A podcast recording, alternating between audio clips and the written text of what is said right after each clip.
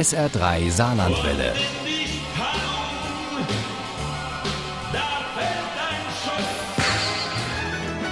Der Krimi-Tipp. Der bringt uns heute nach Leipzig. Warum gerade Leipzig? Ah, ist doch klar. Da ist gerade die Buchmesse vom 23. noch bis morgen.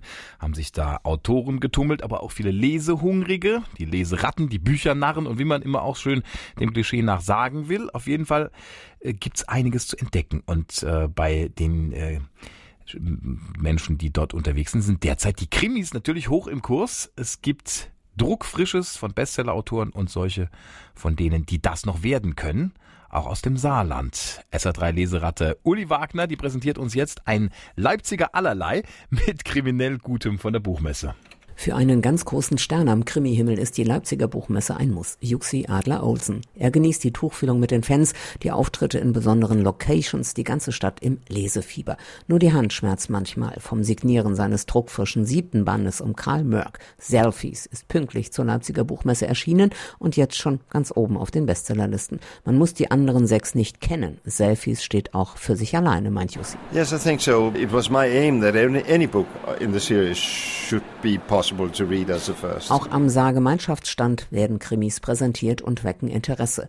Die Grazerin Isabella Archan stellt gleich zwei in Leipzig vor. Ich präsentiere einerseits hier Anton Zaubert wieder, den dritten Teil der Villa Stark-Reihe und andererseits die absolute Top-Neuerscheinung, auch Killer haben Karies. Und das Vorbild für dessen Hauptfigur ist eine Zahnärztin aus Saarbrücken. Nächstes Krimi-Highlight am Saargemeinschaftsstand in Halle 5 ist Nachtgespenster. Auf diesen vierten Irland-Krimi von Caroline Römer ist Konteverleger Stefan Wirz richtig stolz. Es kommen Leute hierher, die vor fünf Jahren mit der irischen Meerjungfrau angefangen haben und sich jedes Jahr auf den neuen freuen. Nachtgespenster heißt er jetzt und ich kann ihn nur wärmstens empfehlen. Sebastian Fitzek ist da mit Achtnacht, Frank Goldammer mit Der Angstmann, Joe Fischler mit seinem Alpenkrimi Veilchenblut oder Jungautor Philipp Reichards mit Die letzte Farbe des Todes. Viele mysteriöse Morde, die in Berlin geschehen und die alle eine Gemeinsamkeit haben, da die Opfer eine farbige Markierung im Nacken haben. Lange Zeit weiß man nicht, was diese Morde miteinander zu tun haben und der Kommissar kommt peu à peu hinter die Geschichte, die dahinter ist. Max Annas, kürzlich erst mit dem Deutschen Krimipreis ausgezeichnet, präsentiert hier druckfrisch illegal, indem ein Ghanaer in Berlin einen Mord beobachtet und schließlich von Polizei und Mörder gejagt wird. Genau, keiner entkommt seinem Schicksal. Klaus Brabender liest hier in Leipzig aus seinem neuen Josch-Roman aus der schwarzen Reihe der Edition Schaumberg. In Mitgift kommt eine alte Dame aus der Siedlung am Köpsche in Spiesen-Elversberg ums Leben und Josch erfährt, dass dass sein Nachbar Markus am Tag zuvor die alte Dame mit Pilzen, die er selbst im Wald gesammelt hat, versorgt hat. Der Saluja Arno Strobel, der hier in Leipzig seinen Thriller You Are Wanted zur gleichnamigen Serie mit Matthias Schweighöfer vorstellen wollte, musste aus familiären Gründen kurzfristig absagen.